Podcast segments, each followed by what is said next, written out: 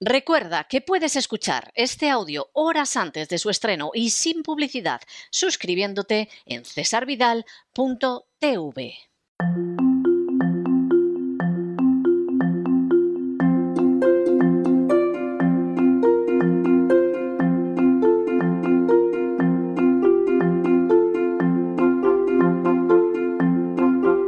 Palabras al aire con Sagrario Fernández Prieto.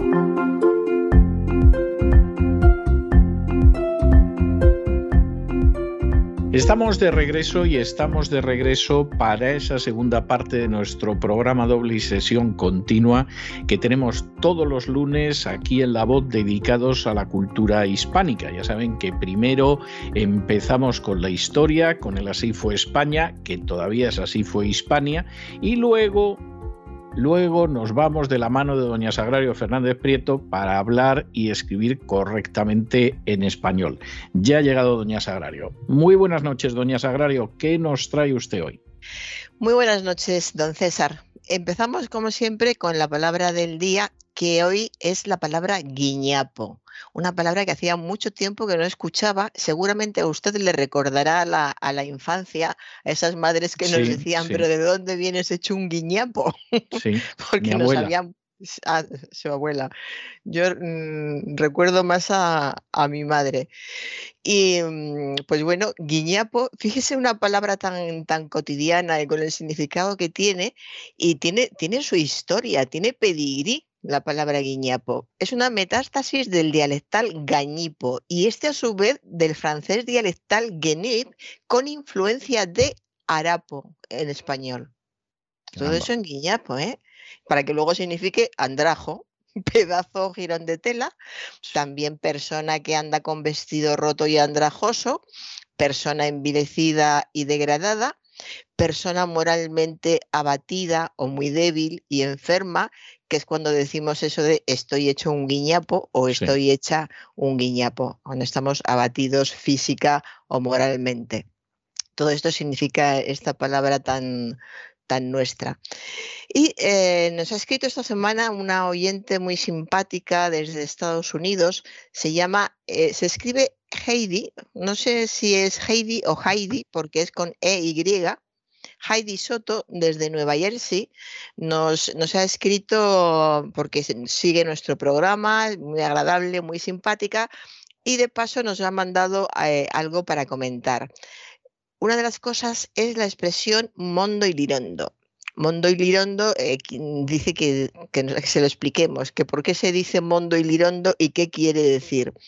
Pues Mondo y Lirondo es una locución adjetiva, es de uso coloquial, claro, y significa limpio, sin añadidura ninguna. Mondo en realidad viene de mondar, mondar de quitar la cáscara a las, a las frutas. En el María Moliner mm, eh, se dice mondo y, y lirondo, frase con que se acentúa el significado de mondo. Me devolvieron la carta, la cartera, pero monda y lironda, es decir, totalmente limpia, que es lo que significa mondo, por eso de, mondar, y lironda. Eh, ¿Qué pasa con lirondo? Pues lirondo no tiene más significado que imitar el sonido de mondo. Es una de esas expresiones, tenemos muchas en, en español, que a partir de una palabra que es la que interesa, no la dejan sola, no es lo mismo decir, es más, eh, buscan expresividad estas expresiones.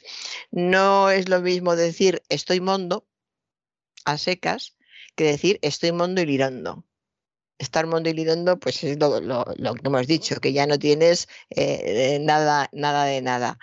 Y siempre nos pasa muy a menudo, como he dicho en, español, se añade esa segunda parte que no tiene significado. No, no podemos buscar, vamos, podemos buscar lo que queramos, pero lirondo no aparece en ningún diccionario, en ninguna parte, a no ser que esté unido a mondo en esta expresión, mondo y lirondo. Una de esas expresiones que quedan redondas y diciendo mondo, pues, eh, ¿cómo estás hoy? Pues hoy estoy mondo y no nos diría nada. Pero si alguien dice estoy mondo y lirondo, es que estás eh, totalmente sin nada, estás sin dinero, estás eh, que no tienes nada. Pero fíjese, teniendo en cuenta que el lirondo en sí no tiene significado, solo acompaña. Es curioso el, el idioma. Bueno, pues después de este Mondo y Lirondo, eh, nos dice esta oyente que escuchó en un titular, eh, estaban hablando del, del, aceite de girasol, el problema que había en España con el aceite de, de girasol, y eh, escuchó que se estaba racionalizando en los supermercados porque empezaba a escasear. Racionalizando. Ya racionalizando, que, está sí, bien, sí que los supermercados españoles no solo venden, racionalizan. Te dejan mondo y lirondo, pero racionalizan hasta el, hasta el aceite. pues eh, fue un, un, error, evidentemente, porque dice que antes lo habían eh, en, el, en, el, titular escrito, aparecía bien, pero cuando el, el locutor empezó a, a, contar la noticia, eh, le, le salió este racionalizando en vez de racionando que es la palabra correcta. Ya se está racionando el aceite de girasol en los supermercados porque empieza a escasear.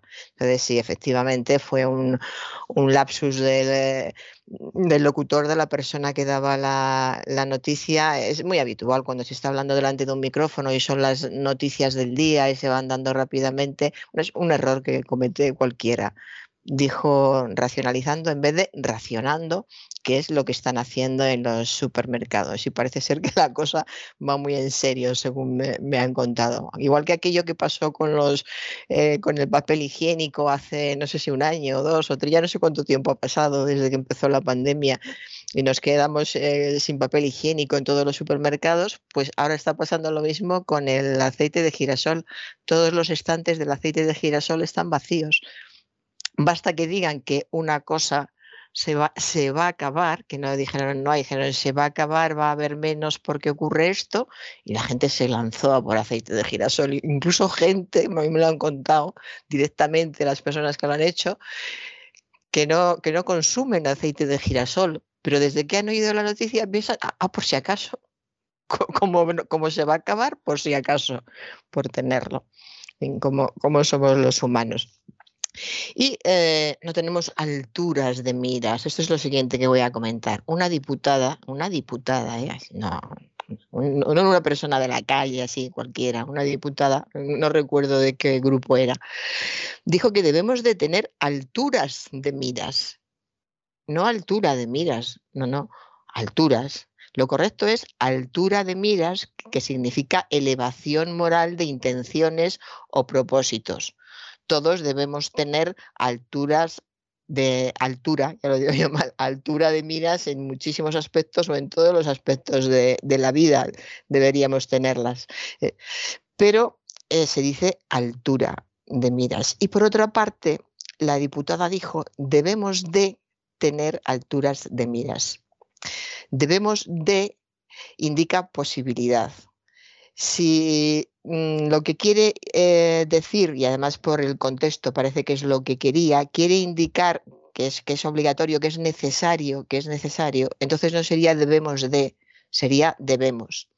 Debemos tener altura de miras. Vamos, que a la diputada le, sobraba un D y un plural. Pero bueno, no, no, no, está tan mal, para ser diputada los hay peores. Y ahora una palabra que hacía mucho que no, que no escuchaba, que ni siquiera estoy segura de haberlo escuchado, pero sí haberla visto escrito. En una tertulia hablaban del agitprop podemita, que hay personas que dicen, incluso en la tertulia decían agitprop, pero... Eh, Hay mucha gente que dice agitprop, si lo, sí, lo castellaniza, mucha. sí. Lo castellaniza.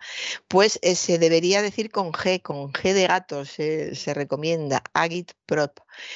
Y eh, es una mezcla, es la unión de dos términos, agitación y propaganda. Es un término que se originó en la Rusia bolchevique, Sí. la Rusia anterior a, a, la Unión Soviética, y era una forma acortada del, del ruso, en el que se hablaba del Departamento para la Agitación y Propaganda. Y lo redujeron. Agitación y propaganda, o sea, suena muy parecido. Sí, lo redujeron a esta, a esta única palabra que era una parte de los comités centrales y regionales del Partido Comunista de la, de la Unión Soviética. De modo que eh, Agitprop y ¿por qué será que se está volviendo a escuchar? Estamos en una época Porque hay gente que algo conoce de, o, cree que conoce de, de la época, pero yo no le veo mucho sentido hablar de Agitprop en vez de hablar directamente de propaganda. O sea, si, si es exactamente lo mismo.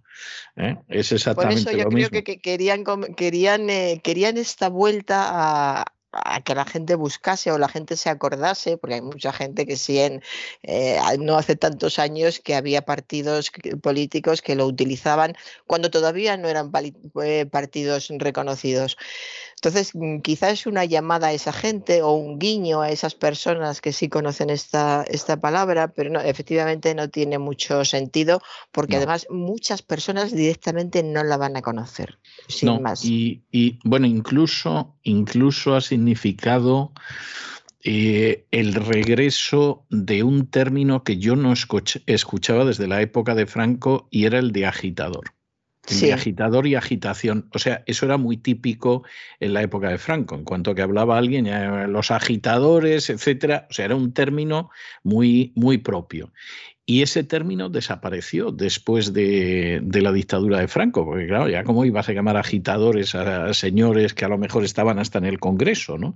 Entonces desapareció y ha vuelto hace, hace pocos años. Sí. Bueno, yo no sabía que había vuelto. Yo hasta esta semana no, lo había escuchado. Mm, por lo menos a mí no, me había llegado.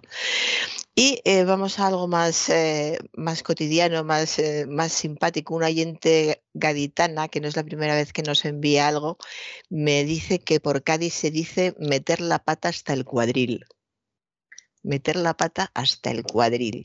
Yo he tenido que buscar qué es cuadril porque es una palabra que no conocía y resulta que cuadril procede de cadril, que a su vez procede de cadera de modo que el cuadril es el hueso que sale de la cadera de entre las dos últimas costillas y sirve para formar eh, una costilla que se llama una zona que se llama el, anca. El anca es la mitad lateral de la parte posterior de diversos animales y también de los, de los humanos.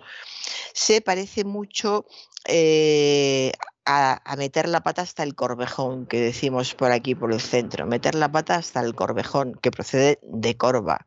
Este corvejón si viene del mundo de la zoología más que de los seres humanos, es una articulación eh, entre la pierna y, la zona superior de, la pata, de lo que se llama la, caña. Y eh, esto lo tienen solamente los, los cuadrúpedos. Lo tienen los cuadrúpedos, el corvejón, pero si hay una frase coloquial que decimos los, los, humanos. O sea, los cuadrúpedos lo tienen, pero no meten la pata hasta el corvejón. Sin embargo, nosotros sí, los humanos metemos la pata tanto que la expresión que nos corresponde es, es que has metido la pata, es que metió la pata hasta el corvejón. Bueno, y continúo con una, una arquitecta que en un reportaje eh, sobre ella decían que la joven arquitecta contaba con un amplio portfolio de sus trabajos. Esto me, lo han dicho, me lo han dicho unas amigas también. Lo, que, me parece lo del portfolio? ni sabía que, se hablaba de portfolio escrito con RT, portfolio. Eh, también podría ser, y hubiera sido correcto decir portafolios es una cartera de mano para llevar libros, papeles, etcétera. Existen ya también portfolios digitales o portfolios eh, online y en esta carpeta se reúne el conjunto de los trabajos realizados por un profesional o por una empresa a lo largo de toda una trayectoria. La palabra como se podrán imaginar, procede del inglés. Y puede traducirse al español, puede y debe perfectamente como portafolio, que además la tenemos, la palabra portafolio. Eh, portafolio ahora recomiendan que sea portafolio cuando se usa con el significado de cartera de mano o de maleta para guardar y transportar eh, documentos, por ejemplo, eh, llevaba todos los documentos en el portafolio.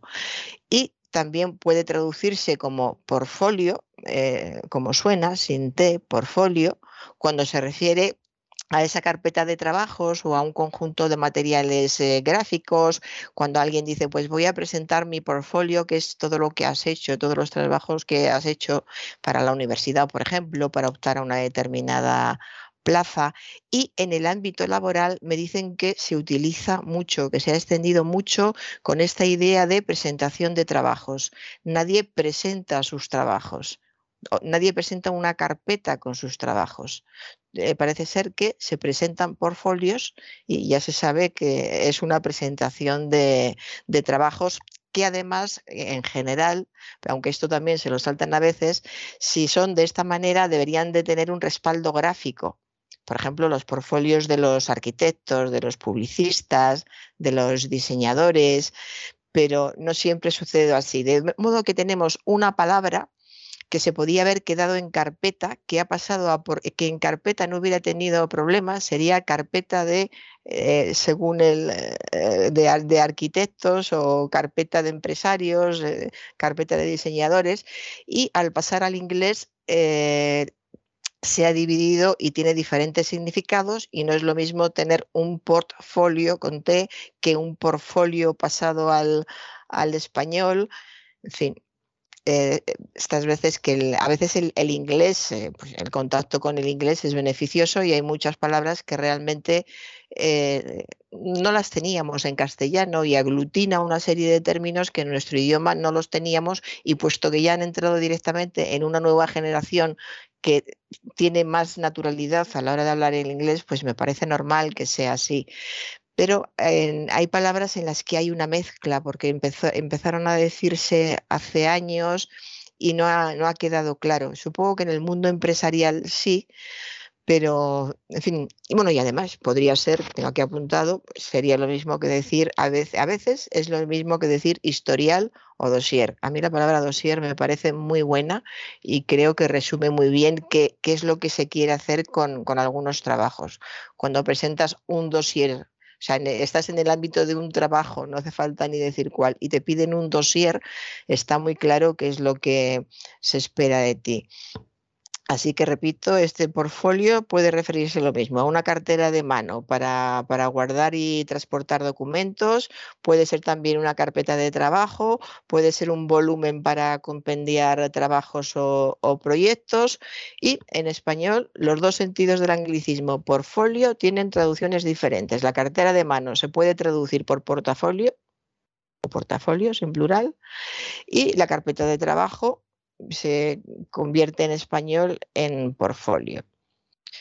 Que a veces la evolución del inglés a veces resulta complicada. O sea, la evolución de algunos términos eh, que proceden del inglés en el castellano a veces es, complicada. Y ahora voy a un tertuliano que el otro día eh, dijo, pues bueno, estaba hablando otro, eh, le interrumpió estas cosas y de repente dice, pero con mucha ironía, qué esplendor pero no que la X no era porque por la ironía, la X es porque debe de pensar que se pone, que se escribe. Que es más esplendoroso todavía. No, hay, gente, que, hay gente que efectivamente pronuncia esplendor, porque es que parece que todavía es más esplendoroso aquello de lo que habla. Sí, yo era una broma que hacía a menudo y se lo decía a algunas personas, pero qué esplendor. Y lo dejé de decir porque a veces me decían, ah, se escribe con X. Y desde la primera vez que me dijeron que si se escribía con X, dejé de, dejé de decirlo. Esplendor procede del latín, de nuestro latín splendor, splendoris, que significa resplandor, lustre, nobleza, apogeo, auge. Anda que no es bonita la palabra esplendor y qué significados tiene. Así que no le hace falta el hacer hincapié en la S convirtiéndola en, en X. Y ahora una palabra que eh, se, utiliza muchísimo últimamente, que hay mucha gente que no sabe qué significa la gente joven, sí, claro. Eh, un cantante de, estaba en un programa de televisión, le estaban haciendo una, una entrevista, un cantante andaluz que me parecía una grandísima y buenísima persona, por cierto, y dijo, yo solo soy un cover que canta lo mejor que puede lo que crean otros sea, se quitaba importancia y canta, canta muy bien. Y él compone, pero lo que él compone no lo canta. porque eh, decía esto? Que él era un cover que canta lo mejor que puede lo que crean otros. El término cover procede de la lengua inglesa, pero inglesa he dicho, creo, inglesa, puede traducirse como cubierta, como tapa, y en nuestro idioma mm, aparece este término en el ámbito musical para referirse a una canción de un autor o, intérprete que es versionada por otros músicos. Y subrayo hablando versionada porque hasta hace poco hubiéramos dicho versión. Yo solo soy alguien que versiona lo mejor que puede lo que crean otros. Pero ahora nadie versiona, ahora todos son covers. O sea que un cover en otras palabras, es una versión diferente de un tema musical que fue registrado anteriormente por, otro artista, otro artista, y el mundo de la música está lleno de, mm, de cover en singular y de, de covers. Desde, eh, pues qué sé yo, imagínese, por ejemplo, Frank Sinatra, qué cantidad de canciones, los Beatles, qué cantidad de canciones. Me dicen que Guns N' Roses será en inglés Guns N' Roses, eh, tiene también muchísimas versiones de, sus canciones. En fin, que esto ellos, se hace... Ellos mismos mm. han hecho versiones de las canciones de otros.